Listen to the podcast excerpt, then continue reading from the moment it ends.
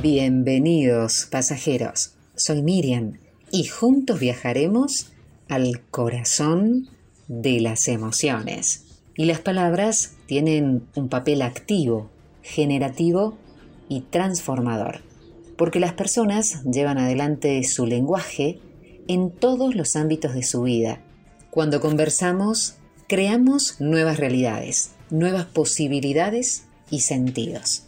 Hoy vamos a hablar no solo de las conversaciones con los otros, sino también con nosotros mismos. ¿Cuántas veces pensaste que querés cambiar de trabajo, mudarte de ciudad, emprender un negocio, y de repente sale esa vocecita interna que te dice que no podés, que no sos capaz, quién sos vos para hacer esto, y con estas voces ya empezamos a ponernos obstáculos. ¿Por qué sabotearnos a nosotros mismos. ¿No es contradictorio que en lugar de ser nuestros fans número uno, nos convertimos en nuestro principal enemigo? Nuestro cerebro está programado para la supervivencia y se pasa el día buscando peligros y alertándonos acerca de posibles problemas y dificultades. Pero nosotros tenemos que aprender a convivir con esta vocecita interna que nos pone obstáculos y tratar de seguir adelante para cumplir nuestros sueños.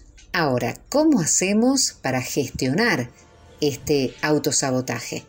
Debemos aprender a vivir con esta voz, pero sin que nos moleste demasiado. En primer lugar, te recomiendo que reconozcas tu autosabotaje. Esto de decirte que no podés, que no me sale, que no serví para esto. Vas a tener todo el tiempo esta pequeña alarma en tu mente que va a empezar a decirte estas cuestiones. Pero vamos a tratar de minimizarlas y no hacerles tanto caso. Te recomiendo que le pongas un nombre. Sí, intentar darle humor para quitarle importancia.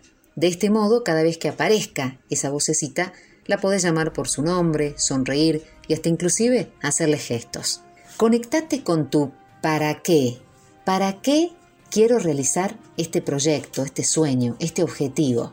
Si por ejemplo querés iniciar tu negocio online, podés hacer una lista de todas las razones por las que querés hacerlo.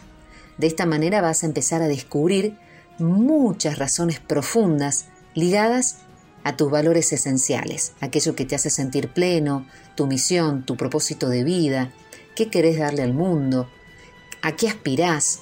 Y esto te va a dar mucha fuerza te recomiendo que te rodees de personas que tengan proyectos similares a los que vos tenés.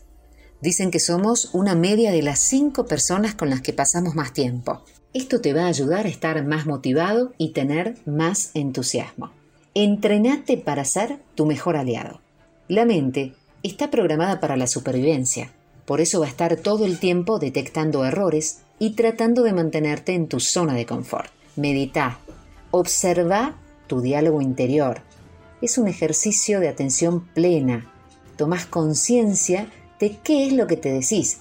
Qué torpe que soy, siempre me equivoco, no sirvo para esto. Empezá a darte mensajes más amables, tal como sos con un amigo, que le aconsejás de forma positiva. Lo mismo tenés que hacer con vos. Y por supuesto, siempre dar las gracias. Hace deporte, Empezá a tener contacto con la naturaleza, porque eso te va a oxigenar y vas a crear sustancias que van a potenciar más tu paz interior y tu bienestar. Y siempre, todos los días, agradecer. La gratitud te va a ayudar a mejorar, te va a ayudar a ver la vida de otra manera. Espero que comiences a ser tu mejor aliado. Ahora te toca a vos. ¿Qué te llevas de este post? ¿Querés que charlemos? 387 154 67 5454.